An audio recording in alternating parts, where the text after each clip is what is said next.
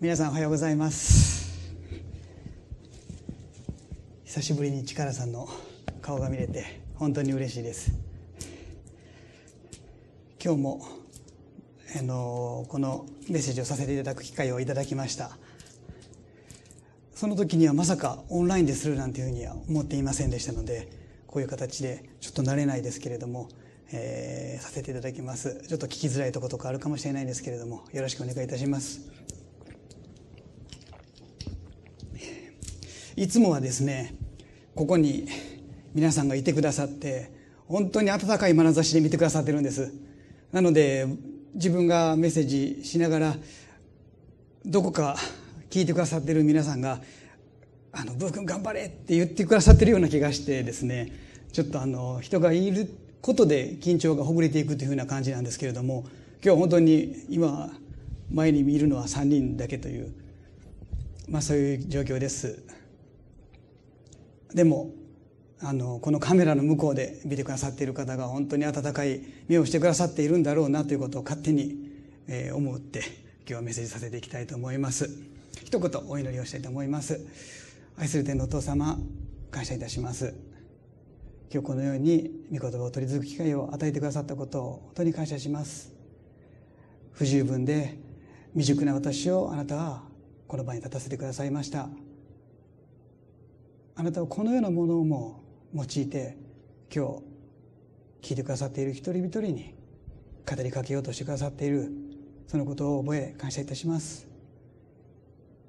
今日あなたご自身がこのものを通してお語りください。私の思いではなくてただしよあなたのその思いだけが行き届きますように。また聞く一人一人の上にもあなたが力を与えてください。心砕いてください。語りかけてください。今日も主よあなたはお一人ずつ一人を愛してくださって語りかけようとしてくださっていることを信じます。この時間に期待しイエス様の前によってお願いいたします。アメン。早速なんですけれども、えー、今日何を語ろうかと思って思い巡らしておりました。あのコロナというこのコロナ禍という時勢ですので何かそれに対して慰めを与えられるような御言葉を語るべきなのかな。もしくはですねこのニューライフこの教会において何か必要なことがあるんじゃないかな。そんなふうに思いながらですねメッセージを考えていたんですけれどもまああの祈っていく中でですね神様こんなふうに言われたような気がしたんです。お前にそんな器用なことができるのかと。お前は黙って私が今まで教えてきたことを伝えたらいいんだよと。このタイミングであなたを選んだのは今教えていることをそのまま伝えろっていうことなんだからそこをもうちょっと思い巡らしなさいと言われているような気がしました。ですので、まあ、私自身が最近聖書を読む中で語られてきたことそれを皆さんにお分かちできたらなと思います。あの第二手モって3章16節にはこんな見言葉があります。えー、聖書はすべて神の霊感によるもので教えと戒めと強制と義の訓練のために有益ですあすいません来週から新海訳2017を使うというふうに先生おっしゃってたんですけれどもちょっと僕先にあのあの購入してしまってたので今日はフライングで今日からあの2017でさせていただきます。はい、ここであの聖書は全て神の霊感によってよるものでとあります。それはどういうことを言っているかと言いますと聖書に書かれているこの聖書の中に書かれている言葉の一つ一つは神様の言葉である。それを私は保証するんだよ。そういうことだと思うんですね。ですのでこの聖書を読む時この一つ一つの言葉が神様の言葉です。そしてこの中には神様の教え戒めそして神様がどのような方であるかというご性質も書かれていますしそれだけじゃなくて神様が私たちをどれほど愛してくださっているのかどのように愛してくださっているのかそのことも書かれています。なのである人はこの聖書のことをこんなふうに言います。聖書は神様からのラブレターだ。そんなふうに言われる方もおられます、まあ、私たちが聖書あ皆さんラブレターもらったことは終わりですか？僕はあ僕もあるんです。家内だけですけれども。はい家内からいただきました。それを読む時なんかワクワクするんです。やっぱりラブレターってあのなんていうんですか？否定的なことは書かれてないですよね。僕のことをどんなふうに愛してくれているのか。僕に対する感謝が書かれてたり。本当に僕に対する積極的なことが書かれているのでそれを読む時は本当に心ワクワクするというか心躍るような気持ちになります。でももしですねそのラブレターにこんなフレーズが書いてあったらどうですか？あなたは私を愛していますか？ドキッとしますよね。あら俺なんかやらかしてしまったかな。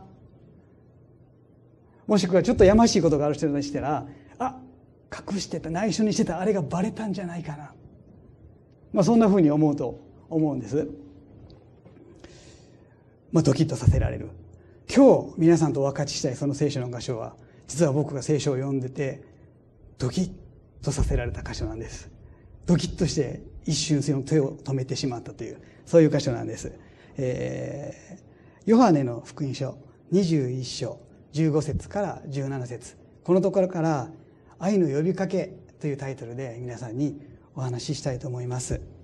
では、えー、早速聖書ヨハネの21章15節から17節をお読みしたいと思います、はい、彼らが食事を済ませた時イエスはシモン・ペテロに言われた。ヨハネの子シモンあなたはこの人たちが愛する以上に私を愛していますか？ペテロは答えた。はい主よ。私があなたを愛していることはあなたがご存知です。イエスは彼に言われた。私の子羊を飼いなさい。イエスは再び彼にヨハネの子シモンあなたは私を愛していますか？と言われた。ペテロは答えた。はい主よ私があなたを愛していることはあなたがご存知です。イエスは彼に言われた。私の羊を牧しなさい。イエスは三度目もペテロにヨハネの子シモンあなたは私を愛していますか？と言われたペテロはイエスが三度目もあなたは私を愛していますか？と言われたので心を痛めてイエスに言った主よあなたはすべてをご存知です。あなたは私があなたを愛していることを知っておられます。イエスは彼に言われた。私の羊を飼いなさい。はい。このあなたは私を愛していますか？という語りかけを受けてですね、私はドキッとさせられました。どうなんだろうか？ここで、イエス様は3回あなたは私を愛していますか？と聞いておられます。イエス様はなぜわざわざペテロに3回も愛していますか？聞かれたんでしょうか？イエス様は同じことをただただ繰り返してあなたは愛してますか？そう聞かれたんでしょうか？実はイエス様はその愛していますか？っていうその一つ一つの言葉にそれぞれに意味を持って語られました。それぞれに意味があります。今日はそれを皆さんに分かち合うことができたらなと思います。この箇所はですねあのペテルとヨハネがお話ししているところなんですけれども、えー、この時のイエス様というのは十字架にかかられてよみがえられてからのイエス様です。そしてペテロはというとここでイエス様に会うのは4度目でした。でもこのイエス様と会う前ですねペテロは実はガリラヤに自分の故郷であるガリラヤに帰ってきていたんですけれども、まあ、それはイエス様が十字架にかかられる前私はよみがえったらガリラヤで会うっていうふうにおっしゃってたということもありますしよみがえってからもあの墓に会いに行った会いに行ったわけじゃないですけど墓で出会った女たちにもガリラヤで会うように伝えなさいと言われてたので、まあ、弟子たちはガリラヤで会う。そのために帰っていたということもありますし、まあ、ペテロに関しては故郷がガリラヤだったということもあります。でも11人いたはずの弟子なんですけれどもここに7人しか集まっていないということを見るとどこか弟子たちの中でイエス様と会ったもののガリラヤで会えるのかなっていう不安があったのかもしれません。そしてペテロはこのガリラヤに帰ってどれほどの日が経ったのか分かりませんけれども実はこのイエス様と出会う前に私は寮に行く。そう言って寮に出かけるんです。でこの私は寮に行くっていうのはイエス様がおられない暇やからとりあえず釣りでもしてイエス様待っとこうかなっていうそんなあの緩い感じではないんですね。この私は寮に行く。ペテロはもともと漁師をしていましたのでここで私が漁に行くっていうのはイエス様なかなか現れない。家族もいる。どうやって生活していったらいいのか。そんな状況の中でもう元の仕事に戻ろうかな。そんな気持ちで後ろ向きの気持ちを持ってペテロは漁に行く。その漁に行って帰ってきたそのペテロにイエス様は出会ってくださって今日このように語られているんですけれども、まあ、1回目のあの問いかけをもう一度見たいと思いますね。彼が食事を彼らが食事を済ませた時イエスはシモン・ペテロに言われた「ヨハネの子シモンあなたはこの人たちが愛する以上に私を愛していますか?」ペテロはあはいイエス様は3度私を愛していますか？と言われたんですけれどもここでだけは他とは違う言葉を付け加えられておられるんですねその言葉がこれです。この人たちが愛する以上にという言葉をイエス様は伝え言っておられるんですね。他ではこんなこと言われてないんですけれどもここではイエス様はわざわざこの人たちが愛する以上にそんなふうにペテロに言われました。これをそのまんま読むと他の弟子と自分を比較して一番愛しなさいってイエス様が言っておられるようにも聞こえます。イエス様は誰かと比較して一番であることをペテロに望んでこのように言われたんでしょうか？そうではないと思うんです。この後ペテロがあの自分とヨハネを比べようとした時にイエス様はあなたは私に従いなさいというふうにヨハネと比べることをやめさせられたのでそのイエス様がわざわざその前にですね他の弟子と比べることをペテロにさせたかっていうとそうではないと思うんです。ではどうしてイエス様はわざわざこの人たちが愛する以上にそのような言葉を使って比較させるような言葉を使ってその愛を問われたんでしょうか？それはイエス様はペテロにある出来事を思い出せたかった。そしてそのことを思い出すことでペテロがイエス様をどのように愛しているのか。そのことを自覚させたかったということがあるんですね。ではイエス様はペテロに何を思い出さそうとされたのかその箇所を見ていきたいと思います。マルコの14章27から31節。お読みいたします。イエスは弟子たちに言われた。あなた方は皆つまずきます。私は羊を打つ。すると羊は散らされる。と書いてあるからです。しかし私はよみがえった後あなた方より先にガリラヤに行きます。するとペテロがイエスに言った。たとえ皆がつまずいても私はつまずきません。イエスは彼に言われた。誠にあなたに言います。まさに今夜鶏が二度鳴く前にあなたは三度私を知らないと言います。ペテロは力を込めて言い張った。たとえご一緒なら死ななければならないとしてもあなたを知らないなどとは決して申しません。皆も同じように言った。この言葉この会話は最後の晩餐で語られたイエス様とペテロの会話なんですけれどもこの最後の晩餐って実はイエス様が十字架にかかられるその当日もしくはその前日の夜なんですね。ユダヤでは日没をもって一日が始まりますのでこの食事の途中でおそらく日が暮れてでその日のうちにイエス様は十字架にかかられた。ペテロはイエス様が十字架にかかられるその直前までどのような思いでイエス様のことを愛していたかと言いますとここを見るとこんなふうに言っています。たとえ皆がつまずいても私はつまずきません。たとえ皆がそれは言い換えると私たち私はこの人たち以上にイエス様を愛しています。だからみんなが裏切ったとしてもつまずいたとしても私は決してあなたに私はつまずきません。自分が一番だということをアピールしています。またそれに対してイエス様はペテロが3度私を知らないと言うよそう言ったにもかかわらずペテロは力を込めてたとえご一緒なら死ななければならないとしてもあなたを知らないだとは決して申しません。それは私の愛は命を懸けてまであなたを愛するほどの愛だ。これ以上の愛はないんだろうと。だから私はこの人たち以上にあなたを愛しているんです。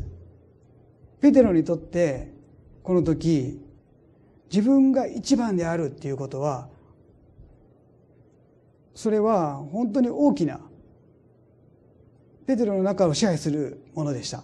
というのもエルサレムに帰ってからもうイエス様が救い主として王になれるのが近いのではないかそんな期待がペテロの中にあったと思うんですね。だからこの時にこそ自分が一番であることをアピールしないといけないそういう思いをペテロは持っていただけにこの人たち以上にそういう思いがとても強かったです。でもこの後ゲッセマのそのに行ってイエス様が捕まりペテロは逃げ出してしまいます。他の弟子たちも逃げ出してしまいます。ペテロは逃げ出したもののイエス様がどうなるのかを気になって大祭司の官邸に忍び込みます。でも結局イエス様が言われていた通り三度イエス様のことを知らないと。言ってしまってイエス様を裏切ってしまったイエス様がペテロに「あなたはこの人たち以上に私を愛していますか?」そう質問された時ペテロは間違いなくこのことを思い出したと思うんですね。確かに自分はあのイエス様と別れる最後の夜皆がつまずいてもあなたを私はつまずきません。命を懸けてでもあなたを愛します。そう言ってたけれどもでも私はイエス様を知らないと言ってしまったんだ。自分には他の人のより比べて一番である。そんなこと言う資格はないし命を懸けてまで愛する。そんな愛は持ち合わせていない。自分は自分を過大評価してしまっていた。きっとそういうふうに思ったと思うんですね。そしてそれとともにペテロはこの時までもう寮に帰ろう。あ寮に行こう。もう両親戻ろう。自分がイエス様を愛しているのかどうか。弟子としてどうなのか。見失ってしまっていたと思うんですね。でもペテロはこの時のことを思い出していや自分は確かにイエス様知らないと言ってしまった。でもあの時たとえ皆がつまずいても私はつまずかない。あの思いは決して嘘じゃなかった。自分は本当にそれができると思ってたし死ななければいけないとしても一緒に付き合える。自分は命を懸けてイエス様に従える。本当にそう思ってた。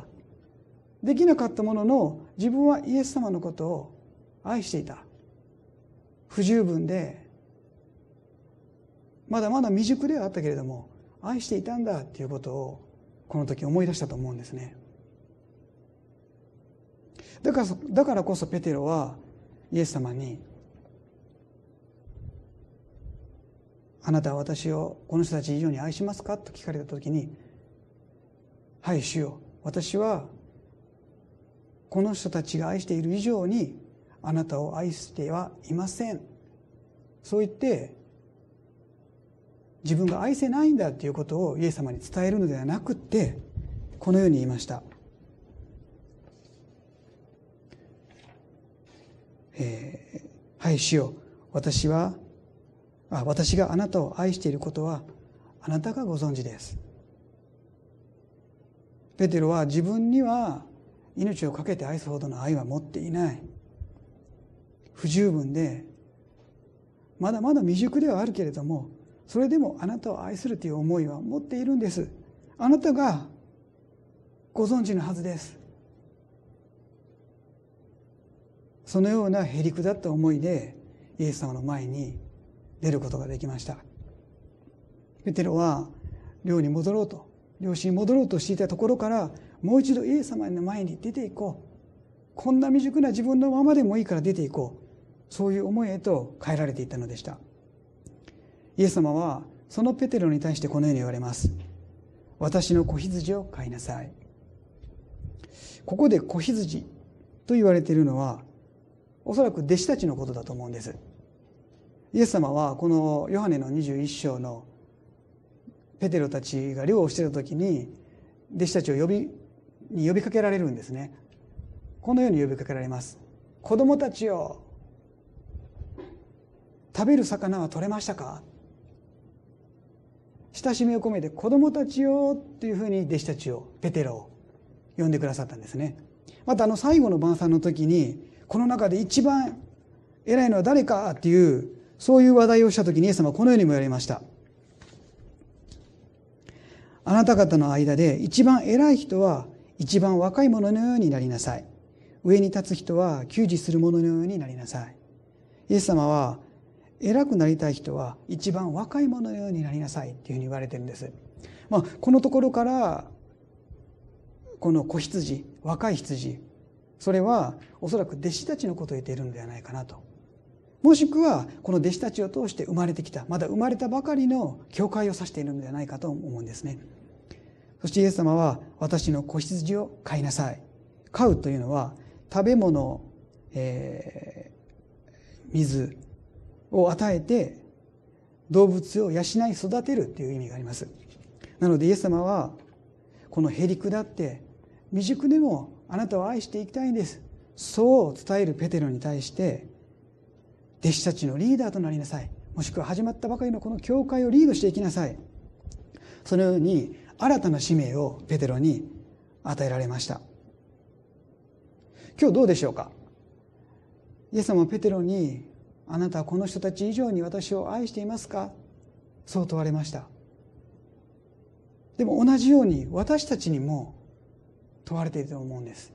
あなたはこの人たち以上に私を愛していますか？それはあなたの愛はどのようなものですか？ペテロは自分こそが一番。そのように思っていました。でもそれが挫折された時にあ自分はもうイエス様に従う資格もない。イエス様も出てこないし後ろ向きになって寮に戻ってしまう。黙示録の2章3節から5節。まあその中の一フレーズにこんな言葉があります。あなたは初めの愛から離れてしまった。ペテロはイエス様の愛から離れた結果自分を見失い寮に戻ってしまいました。私たちは自分の愛がどのようなものなのかというのを見失ってしまう時に間違った方向にペテロより間違った方向に進んでしまうかもしれません。ペテロのように自分こそ一番そんなふうに思っている人はもしかしたら少ないかもしれません。自分を過大評価している人っていうのは少ないのかもしれません。でもこんな人はいないでしょうか。自分は十分できている。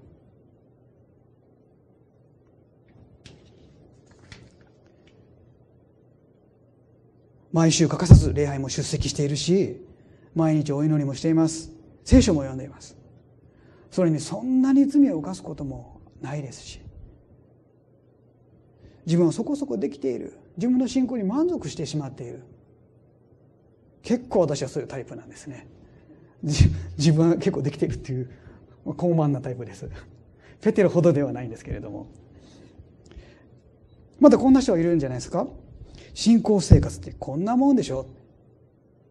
どこか決めつけてしまっている？また逆に昔はもっと自分はこうだったのに最近は全然神様から語りかけられないな。神様を愛してたってどうせ？と諦めてしまっているそんな人もいるかもしれません私たちはどのような信仰を持つに持っているにしろ自分の信仰がどのようなものかっていうのをもし見失ってしまうならそのことを見過ごしてしまうなら惰性的な信仰生活を送ってしまうと思うんですね。ペテロはそうでした。もう裏切った結果分からなくなって寮に戻ってしまいました。私たちももし自分がどのようにイエス様を愛しているんだろうか。そのことを見失っているならまた見ようとしないでいるなら多分惰性的に十分だな。もうイエス様を求めることをしなくなってしまうんじゃないですか。もし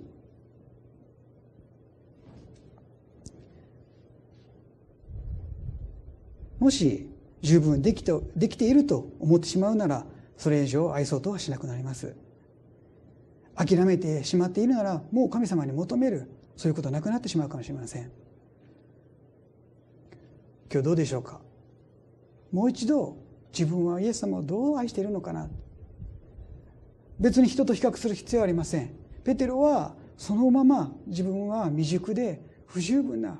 でもこんな私だけれどもイエス様あなたを愛していますと。そのままの自分をイエス様の前にさらけ出していきました。今日もう一度私たちも自分はイエス様とどう向き合っているんだろうか。イエス様のことをどのように愛しているんだろうか。自分はまだまだ不十分です。でもあなたを愛したい。その思いを持っています。ありのままの自分を持ってイエス様の前に出ていければ幸いではないのかなと思います。では第2回目の問いかけに進んでいきたいと思います。16節。イエスは再び彼にヨハネの子シモンあなたは私を愛していますか？と言われた。ペテロは答えた。はい主よ。私があなたを愛していることはあなたがご存知です。イエスは彼に言われた。私の羊を牧しなさい。一度目の強調となって強調点となっていたのはこの人たち以上にっていう言葉でした。そしてこの後語られる3度目そこで強調されるのは3度目もっていう言葉なんですね。でもこの箇所に関してはそのような強調する言葉が一つも出てこないんですね。もうストレートに「ヨハネの子シモンあなたは私を愛していますか?」そう語られてるんです。イエス様は何を強調されているんでしょうか。実はイエス様はここでストレートに「あなたは私を愛していますか?」と何も強調点がないことが強調点イエス様はストレートに私たちに「あなたは私を愛していますか?」と、まあ、私たちごめんなさいペテロに問いかけられましたどうでしょうか？皆さんは「あなたは私を愛していますか?」って言われたことありますか？もし先ほどのラブレターの話じゃないですけどそれ言われたらギクッとしますよね。実際僕は残念なことにですね、まあ、言ったことはないんですけど言われたことがあるんです。残念な結果です。まあ家内ではないです。それは昔お付き合いしてたあの彼女なんですけれども言われましたね。その時本当にショックでしたよ。なんか情けなくて惨めな。まあこの「あなた私を愛していますか?」そんな方言い方じゃなかったですよ。あんたは私のことほんまに愛してんの？ほんまに私のこと好きな好きやったらもっとこうしてくれるんちゃうん？なんでこんなこともできひんの？そういう言い方ですよ。ぐさーっときましたね。まあでもなんかその訴えっていうのはただ単に私を責めてるっていうことだけではないんですよね。彼女にとってはこのちょっと冷めてきてしまっているというか悪くなってしまっている関係を何とかしたいという思いもあったと思うんです。私は愛してるの？そのことで何とかこの壊れかけた関係を修復したいそういう思いはあったかと思うんですね。でも私はそれに応えることができずにですねやってるつもりなんですよ一生懸命やってるで実際好きっていう気持ちはあるんですよ。でもそれだけでは届かないんですよね、まあ、その時ラブランゲージとか知らなかったですからもう好きですって言うことしかできないという未熟な感じですよ。その結果彼女に愛は届かず彼女の愛は冷めきってそれでもなおあなたは私のことあんたは私のこと愛してんの？ほんまに好きな？その言葉はやみなやみませんでした。もともとは修復したいっていうその思いから来てたんですけれども気づくとその愛がなくなった結果その言葉はただ単にカップルというその立場を傘に来て自分のわがままを通すそういう言葉に変わっていってしまいました。結果私はもうそのことを受け止めることができずに破局していく。おかげで今の彼女あの彼あの家内と出会えたということにつながっていくんですけれどもイエス様は同じようにペテロを責めるつもりであなたは私を愛しているんですかって聞かれたんでしょうか？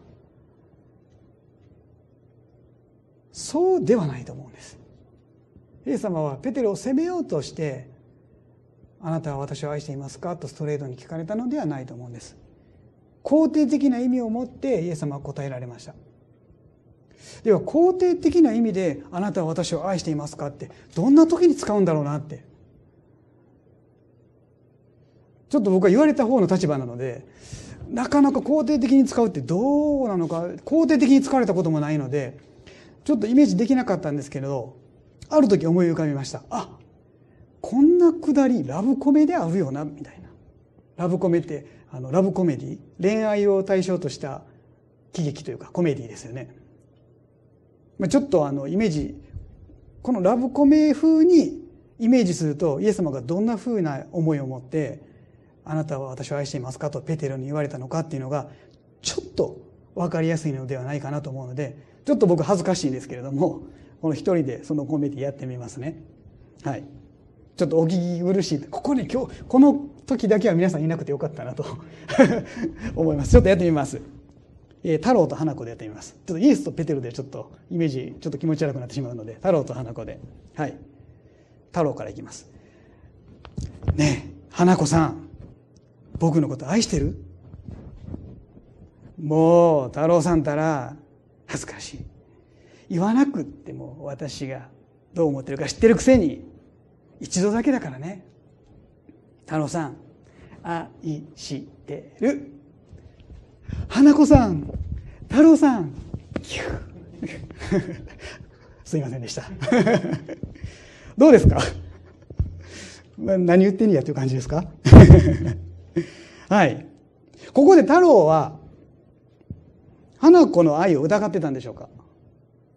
いや疑っていませんよ。もう太郎が太郎は花子が自分のことを愛していてくれてるっていうのは百も承知です。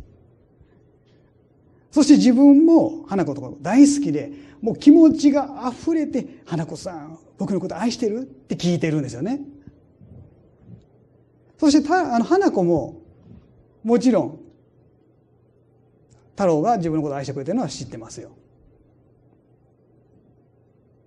そして、あの、愛していると言うんですけれど、太郎は、あの、どうしてこの花子に愛してるって聞いたんでしょうかかあの疑ってるわけじゃなくて花子の愛を確認したかったらっていうわけじゃないではないですよね。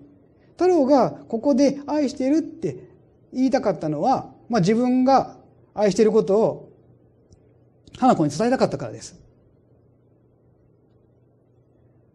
自分と花子はカップルだからこんなラブラブなんじゃなくて愛し合ってるからこそラブラブなんだよと自分たちはその立場によってつながってるんじゃなくて愛によってつながれてるんだよって僕たちは愛の関係の中にあるんだよっていうことを自覚させたかったからこそ太郎は僕のこと愛してる。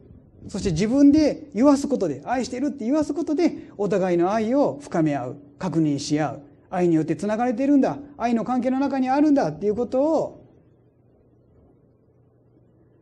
認識させたという。これもし太郎が花の子花子のこと愛してなかったらえらいことになりますよね。うん、この太郎は結局花子に愛しているっていう言葉一言も言ってないんですよ。にもかかわらず花子は太郎の愛を受け取るという。このラブコメは実は恋愛上級者こそ使う。愛してると言ってないのに相手に愛を認識させるという。上級技なんです。そしてもし愛がなければそれは詐欺師の上等手段ですよ。捕まった時に「いや私は花子を愛してるなんて一度も言ったことありませんよ」いや実際言ってなかったですよ。彼女が勝手にまあ詐欺師ですよね。もちろんイエス様はまあペテロのことを愛しておられました。そしてペテロに「あなたは私を愛していますか?」それはイエス様ご自身が持っておられる愛をペテロにぶつけられた。そしてペテロはそれを聞いた時に花子が感じたのと同じようにあイエス様は私を愛してくださっている。そしてあなたが愛してく私が愛していることをあなたも知ってくださっているでしょう。なんかこの言葉を通してペテロとイエス様はつながっていったんですね。おそらくイエス様あおそらくじゃなくてイエス様はずっと昔からペテロのことを愛しておられました。愛によって二人の関係は結ばれていました。でもペテロの方はどうだったんでしょうか。イエス様と愛によって結ばれている。おそらくペテロはそんな感覚はまだ持っていなかったと思うんです。ペテロにとっては立場が立場によってイエス様とつながっているんだと思っていたのではないでしょうか。ペテロにとってイエス様は師師匠自分は弟子師と弟子そういう関係性立場が二人をつないでいるまたもしくは改革者であるイエス様そしてその側近である自分。また王となられるイエス様そして大臣となる自分。時には友と友として心を通わせる時もあったかもしれません。でもペテロにとってイエス様と自分を結んでいるものそれは立場だったと思うんです。でもイエス様はこの時立場ではない。私とあなたは愛によって結ばれているんだ。私はあなたのことを愛しているんだ。そのことをペテロに伝えるために。あなたは私を愛していますか？何の言葉も付け加えずにストレートにペテロに語られたのではないでしょうか。そしてペテロは「はい主よ。私があなたを愛していることをあなたがご存知です」とありのままのイエスの愛を受け取ってそして自分の愛を表明します。それに対してイエス様は「私の羊を牧しなさい」先ほどは子羊でしたけれども次は羊。そして飼いなさいと言ってたのが牧しなさいに変わってるんですね。で牧すると飼うこの言葉の違いっていうのは飼うというのは、えー、食物や水を与えて養い育てるということでしたけれども牧するっていう意味の中には、えー、家畜を飼って増やすっていう。まあだから僕羊飼いはただ単に餌をあげるだけじゃなくてその群れが広がっていくように牧していくわけですよね。そしてですのでここでイエス様が羊を牧しなさい。そう言っておられるのは、えー、弟子たちから始まってあイエス様は使徒の働き一章八節でこう言われましたよね。エルサレムユダヤサマリアの全土さらに地の果てにまで福音を述べ伝えなさいと。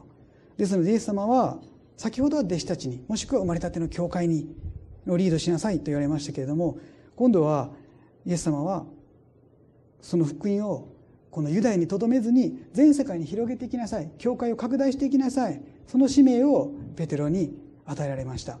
もしペテロがイエス様の愛自分がイエス様と愛によってつながっているんだっていうことを受け取ることができていなかったらおそらく教会はもうユダヤその地方だけでとどまっていたと思うんです。この当時立法の中では違法人とまたサマリア人たちあサマリアの人たちとお付き合いしないようにしなさいっていうふうに教えられていました。ペテロたちもその影響を受けていたと思うんですね。ですので神様のこの福音を伝えるっていうことはユダヤの中だけでとどまっていたかもしれません。でも立法ではなくて愛によってペテロがイエス様とつながった結果ユダヤを越えてサマリアそして、えー、全世界へと広がっていただと思うんです。今日イエス様私たちにも問いかけられます。あなたは私私を愛していますか？あなたと私を結んでいる関係は 結ぶものは立場なんですか？それとも愛なんですか？私たちが立場によってつながれる。それは決して悪いことではないと思うんです。ある人にとっては父なる神様と子なる自分。そのことによって神の愛を体験する。それ十分あると思います。救い主と救われたもの羊飼いと羊。神様はその立場を用いて分かりやすく私たちにその愛を教えてくださいます。でももし私たちが立場によってつながってしまっているんでしたらばもしそれにふさわしくない行いをした時にどうなるんでしょうか？父なる神様に対して自分は反抗期で神様から離れていったらその関係が切れてしまうんでしょうか？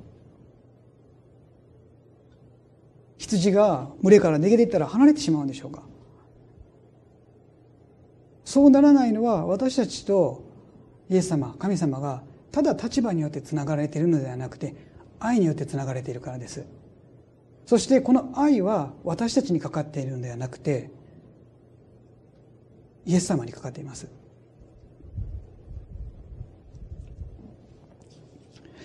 えー、第一ヨハネ4の8には「神は愛だからです」神様はそのご性質が愛なんですね。だから私たちがふさわしいかどうかで愛してくださるのではなくて神様はご自身が愛であるから愛さずにはいられない。神様は私たちの行いを見て愛すのではなくてそのご性もちろん行いを評価してくださいますしそれを見て喜び愛してくださいます。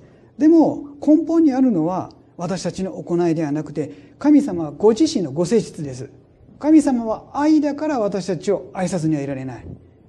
だから私たちはどんな立場を超えてもどんなにふさわしくないものであったとしても神様の愛から離れることができないんです。神様の愛はいつも私たちに注がれています。私たちが神様の愛ともし切り離されることがあるとするならばそれは私たちの方がその愛を拒否した時です。イエス様はその自由意志を無視することはなさいません。神様の方からはそのご性質のゆえに私たちを愛してやまない。そして私たちは立場ではなくてそのような神様との深い愛によって結ばれているんだ。今日イエス様はあなたは私を愛しますか？そう言いながら私たちを愛の関係へと招き入れようとされていると思うんです。ヨハネの15の9父が私を愛されたように私もあなた方を愛しました。私の愛にとどまりなさい。今日どうぞ。ある人にとっては神様の愛を遠く感じるかもしれません。でも神様はそのご性質のゆえに私たちを愛の関係へと招き入れたい。そのように思っていてくださっています。どうぞペテロのように今へりくだって自分は未熟です。でもあなたの愛に信頼します。そういう思いでイエス様のもとに行こうでありませんか。では3度目に行きたいと思います。17節。イエスは3度目もペテロにヨハネの子シモンあなたは私を愛していますか？と言われた。ペテロはイエスが3度目もあなたは私を愛していますか？と言われたので心を痛めてイエスに言った。主よあなたは全てをご存知です。あなたは私があなたを愛していることを知っておられます。イエスは彼に言われた。私の羊を飼いなさい。ここで強調されているのは3度目もっていう言葉です。イエス様は4度目はなかったんですよ。もうこの3度で終わらせられました。4度目にはこの質問をされるのではなくてペテロが将来どのような、えー、どのような死を遂げるのかっていうふうなそのような内容に話が進んでいくんですけれどもこの3回目でイエス様は終わらせられましたイエス様は3度意図的にここで「あなたは私を愛していますか?」と初めから3度言うつもりで聞かれてたんですねではなぜイエス様は3度聞こうとされたのか問いかけようとされたのかこれもまたペテロにあることを思い出せたかったそれはもう皆さんお気づきかもしれませんけれどもイエスあペテロがイエスを3度知らないと言ってしまったからです。でもペテロがイエス様のことを3度知らないと言った。それってそんなに大きな失敗なんでしょうか？あの時ペテロはもしイエス様を知ってるって言ったらペテロ自身が捕まってイエス様と同じように処刑されたかもしれませんよね。そんなシリアスな状況の中でイエス様を知らないと言ってしまったっていうのはちょっと同情に値するというか他の弟子たちは、まあ、ヨハネを除いてその大祭司の官邸の中に入ることはなかったんですよ。もう逃げっぱなしですよ。でもペテロはイエス様のことがどうなのか知りたいので危険を冒してわざわざ大祭司の庭に入っていってるんですよね。それを思うとむしろ他の弟子と比べるなら評価されてもいいのではないかなと。にもかかわらずどうしてこのペテロの3度知らないと言ったその失敗をイエス様はもう一度ここで掘り下げられるのか。実はペテロも実はこの知らないと言ったその失敗を大きく誤解していたんです。これのゆえにおそらくペテロは寮に行こうとイエス様との関係をもうやめようかなと思ったんだと思うんですでこの失敗がどうしてそれほどの失敗なのか簡単に見ていきたいと思うんですけれども一度目はペテロはあこれマタイの26章69から75の間でのエピソードなんですけれどもちょっと、え時間はなくなってきましたので簡単にご説明します。一度目はまああの女の召使いの人から「あなたもイエスと一緒にいたでしょ」って言われてとっさに「いや何を言ってるのかわからない」って何を言ってるんだっていうふうな感じでとぼけるんですね。これはまあとっさに知らないで言ってしまったっていうふうな感じです。でも2回目また、えー、あなたもイエスと一緒にいたでしょって言われた時にペテロはこんなふうに、えー、拒否するんです。えー、あペテロはただ単にイエスを知らないって拒否するんじゃなくて誓って知らないイエス様のことなんか知らないというのを誓いを立てて拒否するんですね。で私たちにとってはその俺がこれやってへんって誓っても言えるって言ったところでその誓いに何の効力もないですよね。誓ったからって言って誓った方が責任を負うわけでもなくてただ単にその自分の真実を強調するためだけに誓誓ってとか使いますけれどもユダヤ人にとってこの誓うっていうのはそんな軽いものじゃないんですね。誓うっていうのは神様に誓うことですからもし自分が今言った言葉が真実でないとするならば自分は神様に打たれてもいい打たれて死んでもいいそれぐらい強い発言なんです。なのでこれを聞いた人たちはあそこまで言うんだったらお前イエスの仲間じゃないんかなって引き下がったんだと思うんです。ペテロは2回目誓ってイエス様にイエス様のことを知らない。言ってしまいました。まあこれに関しては自分自身を貶める行為なのでまだ良かったんですけれども3度目。その拒否はまた違ったものでした。ここはあえて新共同訳でお読みしたいんですけれども、えー、ペテロはあの呪いの言葉さえ口にしながらそんな人は知らないと誓い始めた。ペテロは呪いの言葉さえ口にした。これ誰を呪ったんでしょうか？ペテロはこの時自分が見つかるかもしれないその恐怖でイエス様を呪ったんです。イエス様を呪う。それはイエス様が神の裁きを受けて死んでしまったらいい。そういう発言ですよ。言葉を重んじるそのユダヤ人のペテロにとってはこれを言ってしまったっていうのは本当に取り返せない罪あの失敗ですよね。新明記21の23には木に吊るされたもの神に呪われたものだからである。ペテロはイエス様を呪った結果イエス様はどうなりましたか？ペテロがここで宣言した通り木に吊るされて十字架にかかって死んでしまうんですね。他の弟子たちにとってはああイエス様あの祭司とか立法学者に逆らうようなことを言うからあんな刑にあったんですよとか。イエス様ばっかり人気がありすぎたからあんな集中受けたんですよ。どっか人のせいにすることできました。でもペテロに関してはまさに自分が呪った通りイエス様がその言葉の通りにイエス様は十字架にかかられるのを見て自分があんなことを言ってしまったから。イエス様の十字架がただの人事ではなくて自分の責任。それはもう取り去ることのできない大きな傷であり裏切りとなってしまいました。このことにゆえにペテロはイエス様の愛イエス様自分は本当に愛しているんだろうか。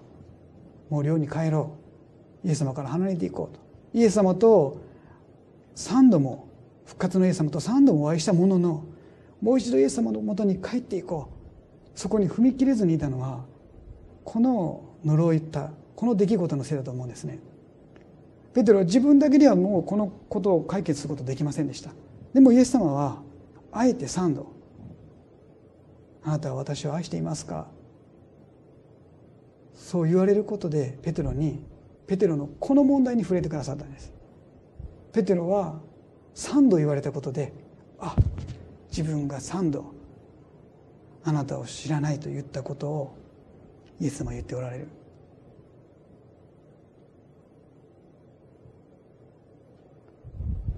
ペテロにとってイエスを知らないそれはただ単に本当に知ってるかどうかの答えではなくてちょっと見方を変えるならイエスを愛しているのかっていう問いかけと一緒ですよね。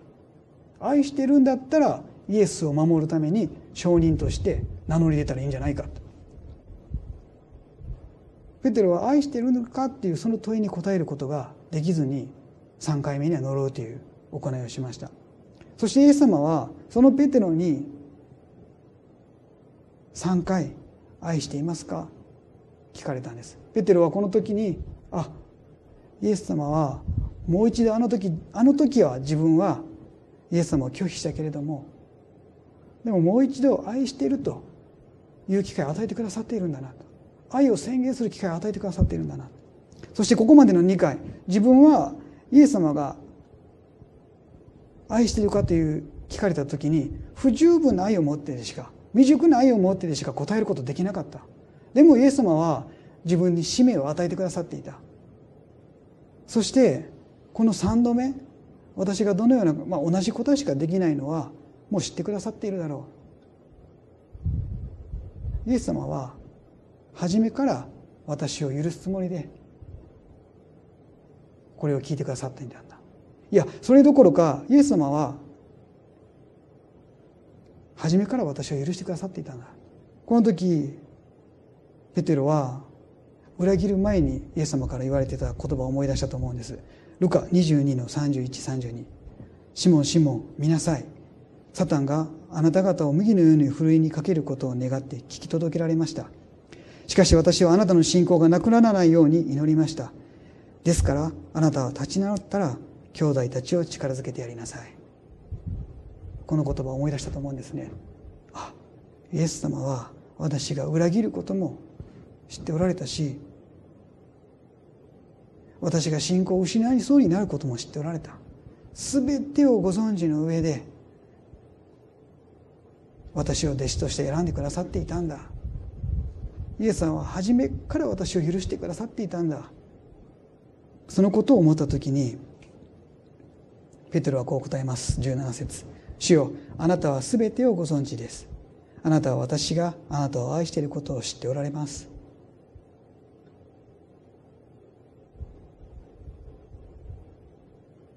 そしてイエス様はそのペテロに私の羊を飼いなさい。今度また飼いなさいっていうふうになっているんですけれどもこれはおそらく成長した教会を監督する使命を与えられたんだと。実際ペテロは弟子たちのリーダーとなりそして教会が世界中に拡大していく時のリーダーでそしてそのあとは違法人の伝道者としてパウロにそのことが任せて自分は教会を監督していくという立場になっていきました。イエス様がここで与えられた使命の通りペテロは進んでいくこととなりました。今日最後に私たちにイエス様はもう一度語られます。あなたは私を愛していますか？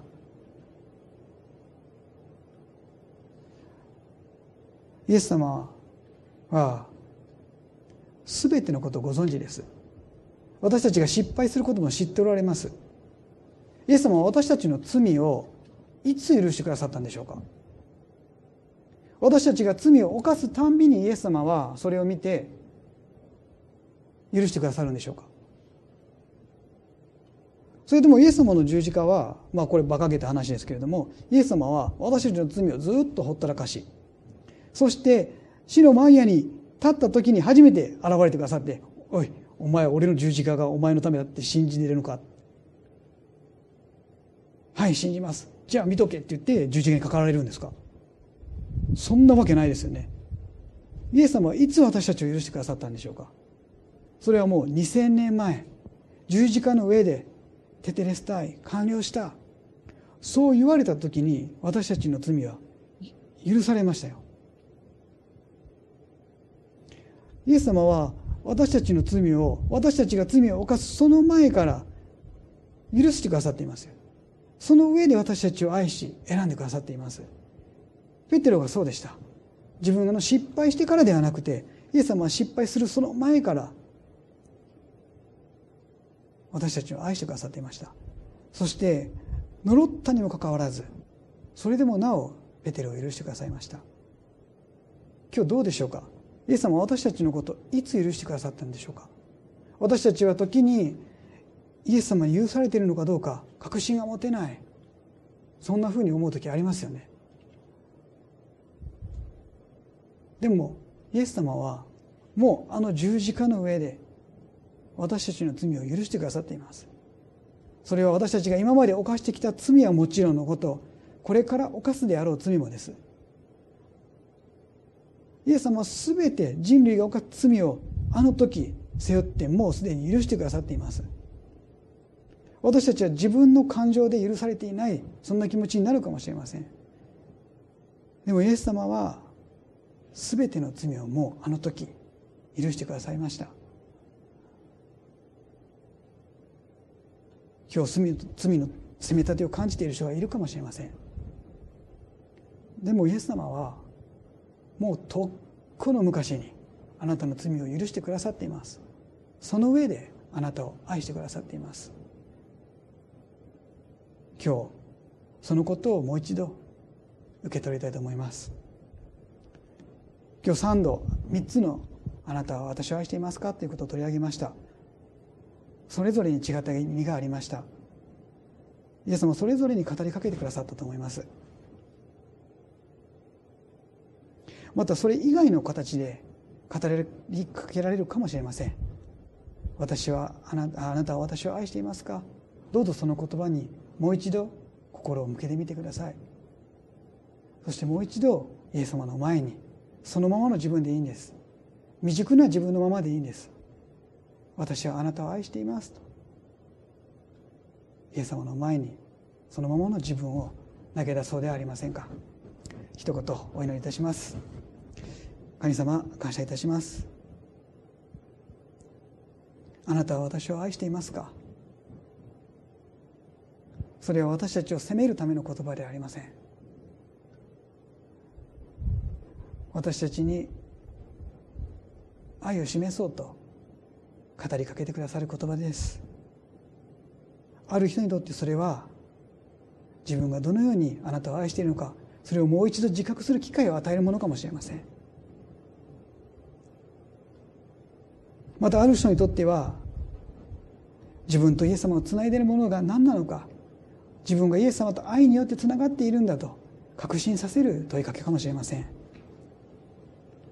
またある人にとっては自分の罪がもうすでに許されているんだということを確信させるものなのかもしれません。また違った意味を持ってあなたは語りかけることもあるでしょう。主よ私たちが本当にそのあなたをあなたは私を愛していますか？その問いかけに素直な心で答えていくことができますように。どうぞ私たちの心を砕き導いていってください。今日のこの時を本当に感謝しイエス様の名前によってお祈りいたします。アメン。それでは、えー、賛美を、えー、しましょう。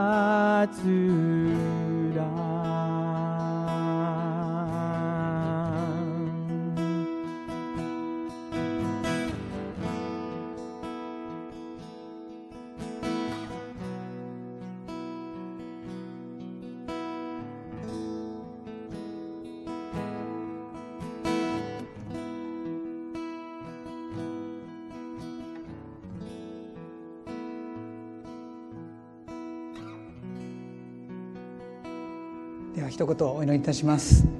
愛する天の父様今朝もあなたが一人一人に語りかけてくださったことを信じます。新しい1週間があなたの祝福の中で歩めますように。あなたを愛する1週間となりますように。あなたに愛される1週間となりますように。主よこの新しい1週間を祝福してください。またあなたの栄光を表すものとして私たちを用いていてください。新しい1週間があなたの愛にあふれた1週間となりますようにあなたに期待します。この礼拝を心から感謝しイエス様の前によってお祈りいたします。アメン。アメン。感謝いたします。それではこれをもちまして礼拝を終わらせていただきます。どうぞ皆さんありがとうございました。良い1週間を。